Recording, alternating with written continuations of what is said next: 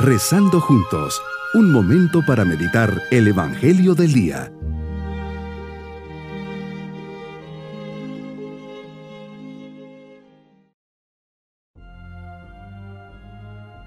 Me alegra saludarles en este día jueves de la quinta semana de Cuaresma. Nos acogemos en esta oración bajo la presencia divina que guíe nuestros pasos y nos acompañe a lo largo de nuestra jornada.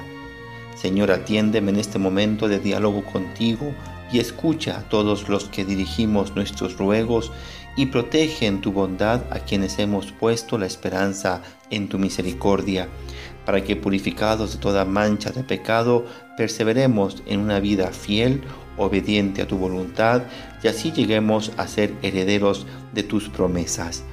Meditemos el Evangelio de San Juan capítulo 8 versículos 51 al 59.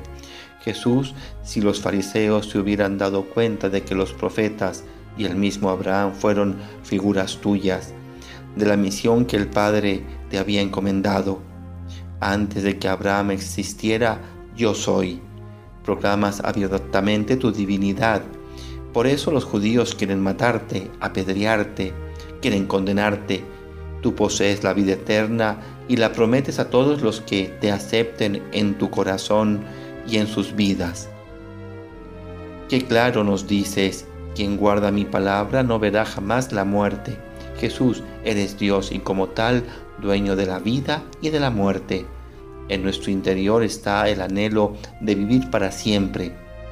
Está en nosotros inscrito el sentido a lo infinito, ese sentimiento de que el alma no muere Sabemos que tenemos que morir porque así es su naturaleza, pero en lo profundo de nuestro ser palpita ese anhelo de vida eterna.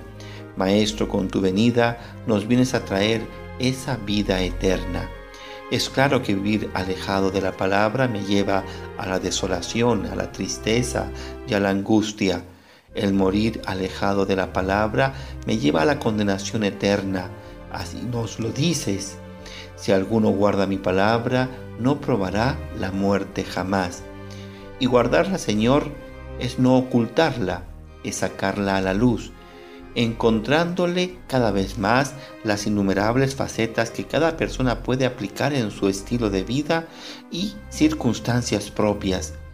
Guardarla es interiorizarla, mas no con el fin de solo regocijarme en ella y en su verdad, sino encontrando la inspiración y el motor que ponga ya a andar mi compromiso de llevarla y transmitirla a los demás, a mis seres cercanos y lejanos. Por eso solo nos pones una condición para alcanzar mi destino eterno contigo, ser fieles a tu palabra ser fieles a tu amor. Te hiciste hombre, te encarnaste, moriste y resucitaste por mí. Señor, uno de los grandes problemas de nuestro mundo moderno es la falta de fidelidad. Ser fiel no es fácil, implica en ocasiones arriesgarlo todo. Ser fieles a tu palabra, sobre todo en salir de mí mismo para ayudar al hermano necesitado, es nuestro testimonio diario o en la vida matrimonial puede aplicarlo todo incluso la misma vida como en tu caso.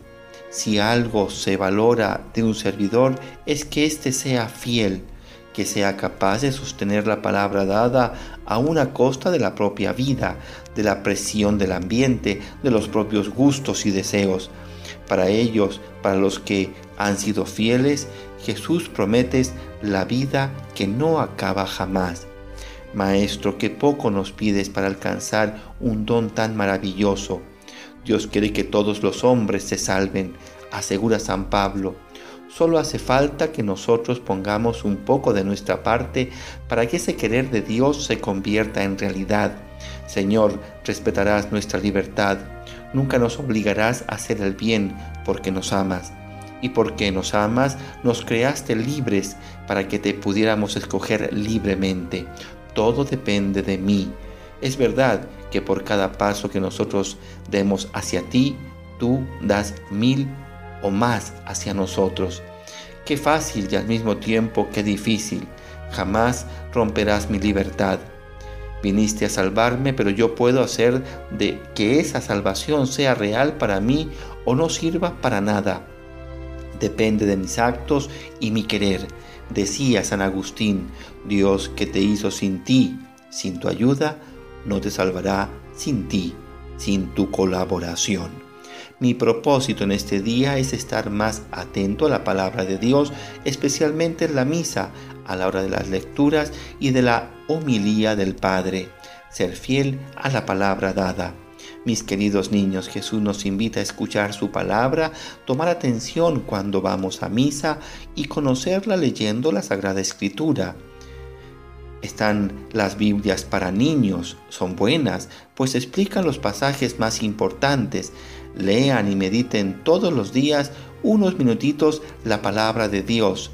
Sus vidas se iluminarán.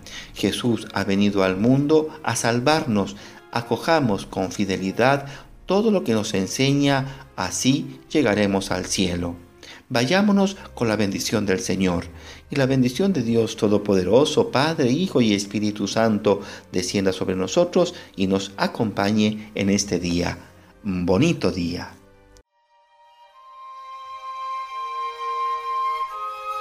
Hemos rezado junto con el Padre Denis Doren, Legionario de Cristo.